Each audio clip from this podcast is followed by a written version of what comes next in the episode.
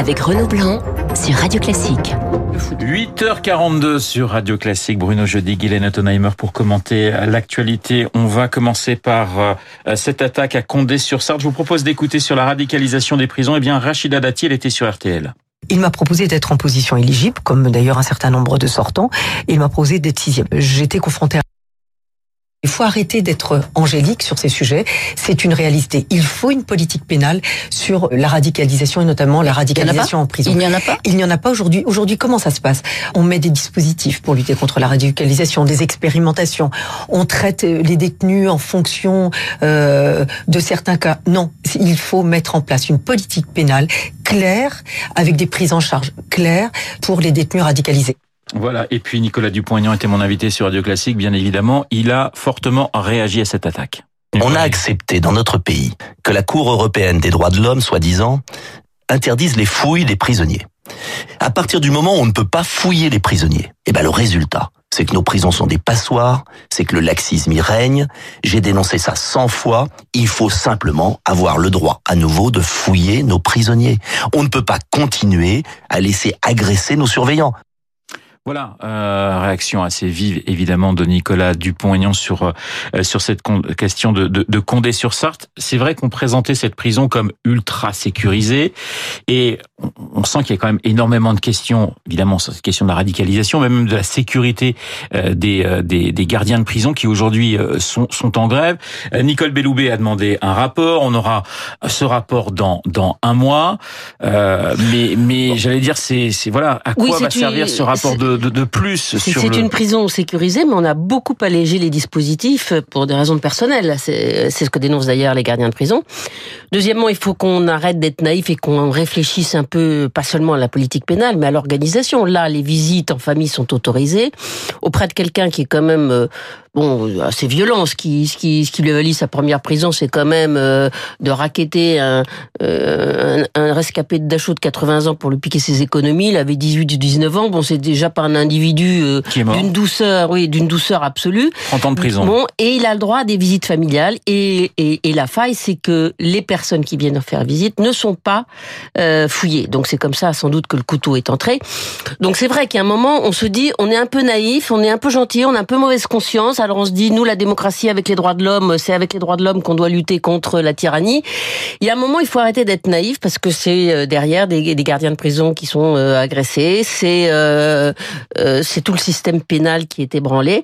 Et c'est vrai qu'il va falloir un peu réfléchir à tous les process euh, de visite, de transfert pour ces pour pour ces radicalisés. Bruno, c'est c'est un cette question-là, c'est une question qui clive encore en France. Je veux dire, on retrouve le le, le clivage droite-gauche sur ce genre de questions justement sur la place des prisonniers, sur leurs droits, euh, sur les fouilles, sur euh, voilà, sur toutes ces questions de sécurité. Oui, sans doute, Renaud, que ça clive. Mais moi, ce que je constate ce matin, c'est plutôt un retour à la case départ. Il y a un an, exactement, avec la même ministre qui disait les mêmes choses.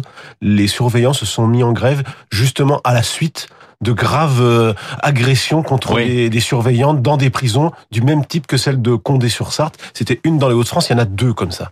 C'était déjà un, euh, des détenus radicalisés qui avaient euh, agressé des surveillants. Ensuite, ils le feront en Corse, ils le feront dans une troisième prison, ce qui donnera lieu à un conflit d'un mois. un an plus tard, on est à peu près revenu à la case départ pas grand-chose n'a changé. Il y a une petite revalorisation salariale d'une vingtaine d'euros, je crois, pour les, les surveillants, mais ça, c'est le conflit social. La vraie difficulté, c'est le manque de moyens, il faut le dire, les, les conditions de travail absolument abominables dans lesquelles euh, œuvrent les, les surveillants face à des détenus de plus en plus radicalisés. Il y en a 500 en France qui sont condamnés pour faits terroristes, 1200 qui se sont radicalisés en prison, et encore seulement ceux que l'on euh, que l'on connaît. Et face à ça, donc la, prison incubateur de et face à ça, pour l'instant, il y a eu peu ou pas de réponse. Il y a quelques, il y a quatre expériences de quartier euh, d'éducation de, euh, euh, de, radi... de, de, déradicalisation. de déradicalisation qui sont tentées, qui sont expérimentées, qui sont d'ailleurs très très peu. Il y a, il y a peu de, de, détenus faute de faute de moyens. Et rien que dans la prison dont vous parliez, la moitié de la prison est vide faute de de surveillants suffisants pour assurer les conditions de sécurité. Donc c'est une cocotte minute. Il faut dire les choses comme elles sont et que on est ce que disait Guylaine à l'instant, euh, la naïveté, euh, les difficultés à pouvoir faire les fouilles sur les visiteurs. pourtant, l'immense majorité des l'immense majorité des Français euh, suivrait, je dirais, un président ou une ministre de la Justice qui... Euh, Alors il y a beaucoup de retard, il y a eu beaucoup de retard de prix en la matière, le gouvernement n'est pas fautif surtout, mais il faut bien reconnaître que depuis un an, on n'a pas vraiment encore pris la mesure, et les difficultés sont devant nous, parce que si jamais il y a ces fameux djihadistes qui reviennent, il faudra bien les mettre quelque part dans nos prisons, et il faudra peut-être aussi avoir les moyens en face. Guylaine. Oui, je pense qu'il y a beaucoup de naïveté, il y a un manque de volonté politique, et malheureusement, pour euh, notre démocratie, si euh, les gouvernements tels que celui de euh, Monsieur Édouard Philippe ne fait, ne prend pas des mesures assez radical, euh, c'est plus facile à dire qu'à faire, mais quand même, euh, eh bien, ce sera des, des, des partis d'extrême euh, droite qui, qui, qui finalement euh, arriveront un jour au pouvoir parce que ils vont proposer, bah, comme Monsieur Dupont-Aignan, de les envoyer au Kerguelen, ça. Et, et, et, il y aura un assentiment de la population. C'est vrai que c'est assez insupportable de voir quelqu'un qui a tué un vieillard et qui est en prison, qui s'est radicalisé et qui va agresser violemment des gardiens de prison au nom d'Allah. Il y a un moment on se dit oui, les droits de l'homme, les respects des droits des citoyens, il faut, il a le droit de visite, il a le droit de ceci, il a le droit de cela. Enfin, il y a un moment où les Français ne vont pas supporter. Nicole Belloubet, parce qu'effectivement, il y a un an déjà, elle était très fragilisée. On a même évoqué son, son, départ. Est-ce que même si bien sûr elle n'est pas responsable de ce qui s'est passé, est-ce que c'est la faute de trop pour rester au gouvernement, si je puis dire, faute entre guillemets? Bruno. Écoutez, je j'ai pas envie de, de l'accabler totalement. Je pense qu'il y a quand même une forme de laxisme dans. il y a une culture qui fait que ce que disait Guylaine à l'instant, il faut prendre en considération euh, euh, un certain nombre de choses pour protéger euh, les détenus. Tout ça est sans doute vrai, sauf que là, on a une partie de détenus qui sont pas des détenus comme la plupart, sont des détenus qui sont radicalisés ou qui se sont radicalisés en prison, et il faut prendre des mesures de protection pour l'ensemble de la société d'abord ceux qui sont à son contact, c'est-à-dire les surveillants euh, de prison, sous peine de se retrouver régulièrement confrontés à ce qui s'est passé hier. Et on était euh, en ligne avec Gilles Kepel ce matin, qui ne croit pas à la déradicalisation. Bah, les, les, les, tentatives qui ont été faites n'ont pas été très probantes. Euh, c'est pas quelques cours d'instruction civique ou euh, d'histoire qui vont euh, enlever la foi et surtout les, les, les nouveaux convertis sont les pires souvent. ils sont plus excessifs que ceux qui ont pratiqué euh, l'islam pendant euh, des générations. Donc euh, c'est des gens qui en plus ont une certaine haine des institutions françaises, ils, se, ils sont, se sentent méprisés, abandonnés. Et nous, on a une espèce de culpabilité vis-à-vis de, de, de, de, cette population qui nous empêche de, de réfléchir froidement. Alors on va changer de sujet avec euh, la tribune d'Emmanuel Macron euh, euh, donc sur sur l'Europe. comment vous l'avez D'abord, est-ce que vous l'avez pas trouvé un petit peu longue cette cette cette tribune? C'était quand même assez assez assez fastueux. Est-ce que vous avez trouvé qu'il y avait des des choses intéressantes, des des, des avancées? Et surtout, est-ce que vous avez le sentiment que le discours d'Emmanuel Macron a quand même un petit peu changé et évolué. Certains observateurs disent que bah, finalement c'est presque une petite main tendue vers euh, ceux qu'on appelle les, les, les populistes. Guylaine. Il a, il a parlé de protection de l'Europe, protection des frontières par rapport à ce que fait Emmanuel Macron d'habitude, je vous dirais, c'est moyennement long. Deuxièmement, euh, quand il faut euh, annoncer un certain nombre de propositions, et il y en a beaucoup, il fait quand même un petit peu de place. Et quand on fait une lettre, ça permet de, de lire les passages qu'on a envie de lire et pas les autres. Donc euh, c'est pas c'est pas trop gênant et euh, il fallait quand même qu'il y ait un peu de contenu. Maintenant, oui, il a il a vraiment euh, il a vraiment modifié sa, sa ligne sur l'Europe. Je prends juste un exemple. Dans le discours de la Sorbonne, on parlait d'une zone euro, d'un budget de la zone euro. on n'en parle plus, mais on reparle en revanche d'un bouclier social. Donc tout ça, ça c'est très important. On parle beaucoup de protection et beaucoup moins de fédéralisme. Mais en même temps, la philosophie est la même parce qu'il propose énormément de nouveaux zinzins, des conseils supérieurs du numérique, de ceci, de cela, de la sécurité intérieure, etc., euh, qui en fait euh, reviennent à une vision assez fédéraliste de, de, l'Union. Euh, donc je trouve qu'il y a un, petit peu un, une dissonance entre les nouveaux mots affichés et les propositions. Bruno c'est assez classique dans la, j'allais dire dans le dans la facture. Hein, euh, on est revenu à, euh, c'est un programme électoral, hein, une campagne, un lancement de campagne qui ne dit pas euh, qui ne dit pas son nom.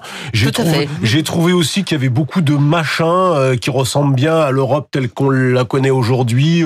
on crée une banque ceci, pour le climat, un comité cela. Bon voilà, alors bon, on verra bien si tout ça peut aboutir parce que on sait bien que dans notre Europe à 27, euh, enfin 27 maintenant, euh, c'est quand même assez difficile de d'avoir l'assentiment de de tout le monde. Il y a même au passage l'exportation de, notre fameux grand débat euh, avec nos chers palabres intérieurs, puisqu'il veut créer une conférence de l'Europe dans laquelle des citoyens européens tirés au, enfin, un panel de citoyens européens réfléchiraient, à, y compris à réfléchir à, à de nouveaux traités, à la remise en cause des, des traités. Euh, moi, j'ai trouvé que l'aspect le plus intéressant, c'était et novateur, c'était sans doute le bouclier euh, social, puisque ça, pour le coup, euh, on n'avait pas du tout ça dans la Sorbonne. Là, on revient, on sent, c'est là où on sent qu'il y a le, le, le j'allais dire, il y a des élections et qu'il faut rassurer aussi un peu. Euh, et là, on est plutôt sur la politique intérieure, le bouclier social, bouclier social. On voit bien où veut en venir Emmanuel Macron, qui est taxé d'être de vouloir une Europe trop libérale. mais, voilà. et puis dernier point, je pense que globalement, cette cette cette lettre, cette cette adresse aux Européens, c'est deux coups. D'abord, un en Europe, chercher aussi des alliés, Exactement, essayer de ramener à lui des alliés parce qu'il est très isolé. Et que s'il peut aider un peu à fracturer le PPE, mmh. qui est le parti de droite dominant en Europe, euh, c'est l'objectif, j'allais dire, sur la scène européenne et sur la scène intérieure, le gros passage sur la refonte de Schengen, qui était euh, une proposition de Nicolas Sarkozy en 2016, c'est vraiment aussi pour euh, lorgner le, le, le, centre, le centre droit, dont il espère qu'il qu'il récupérera assez de voix pour être devant le Rassemblement national. C'est vrai qu'il y a cette question des, des alliés. Macron cherche des qui peut-il trouver en ben, Europe C'est la grosse question. Il n'a pas du tout réussi à fracturer pour le moment ni le camp des, des sociodémocrates ni le, le, le camp des conservateurs. Mm. Euh, il est question que les futurs élus euh, de la République en marche euh, adhèrent au parti libéral de, du Belge Verhofstadt, qui est un fédéraliste, mais euh, il a pour le moment 67 députés. c'est pas beaucoup. Les autres en sont autour de 200-300. Donc, si les Français savaient exactement quel était le programme de Verhofstadt, je pense qu'il y en a beaucoup qui partiront au courant par exemple, sur la politique agricole commune, je pense que ça leur ferait vraiment plaisir aux agriculteurs. Mais c'est vrai que on ne sait pas du tout ce qui va sortir des urnes et peut-être que ça va être un parlement très éclaté avec une grande difficulté à créer une majorité. Bon, la seule chance d'Emmanuel Macron, c'est d'avoir un parti charnière qui puisse faire basculer. Et donc, il a, il prend des positions assez, assez, assez forte pour peser, pour réexister sur la scène européenne. Mais les réactions en Europe ont été assez faibles, dire que ça n'a pas l'air d'avoir intéressé, ou si ce n'est de dire bon bah tout ça, ça a déjà été dit, on a déjà parlé de l'Europe sociale, on a déjà parlé de Schengen, on a déjà parlé de tous ces sujets, ça n'a pas abouti. Et en plus, ce que euh, Macron avait promis ou proposé à la Sorbonne ne s'est pas fait, donc il a perdu pas mal de crédit. Dernier point, on va écouter Ségolène Royal qui était euh, sur France 2. Elle revient sur la tribune de Laurent Berger, de Nicolas Hulot, qui veulent réconcilier social et écologie. On écoute. Toutes les initiatives en ce sens euh, sont bonnes. Je pense malgré tout qu'il va falloir compléter par un troisième pilier. C'est le développement durable, c'est le social, c'est l'écologie, mais c'est aussi l'économie. On ne peut pas faire d'écologie et de social si on ne crée pas de valeur ajoutée, de richesse et d'emploi. Et inversement, on ne peut plus faire des investissements sans prendre en considération le social et l'écologie. Donc c'est un juste équilibre pour protéger les générations futures. Merci beaucoup.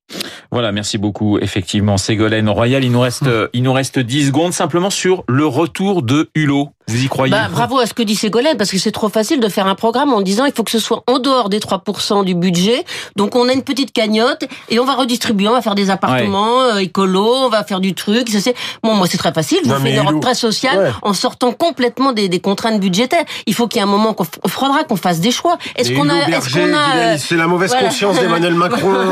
Est-ce qu'on va éternellement euh, rajouter des dépenses sans, sans, sans, enlever autre chose? Il lui rappelle, euh, il le rappelle à son en même temps et de droite et de gauche. Et c'est vrai que cette euh, cette tribune, elle sonne un petit peu comme euh, ce qui euh, ce que Emmanuel Macron avait promis en partie et qu'il l'a oublié depuis son élection puisqu'il a quand même une politique qui est beaucoup plus libérale bah. et, et, beaucoup moins sociale et écologique que l'espérait une partie. Ah, bravo Ségolène, elle a mis le point sur Mais, la faiblesse. Ségolène dit souvent des choses justes. Merci Bruno, merci Guylaine, Bruno Johnny, Guylaine Ottenheimer dans Esprit Libre, 8h56 sur Radio Classique dans un instant, l'essentiel de l'actualité tout de suite.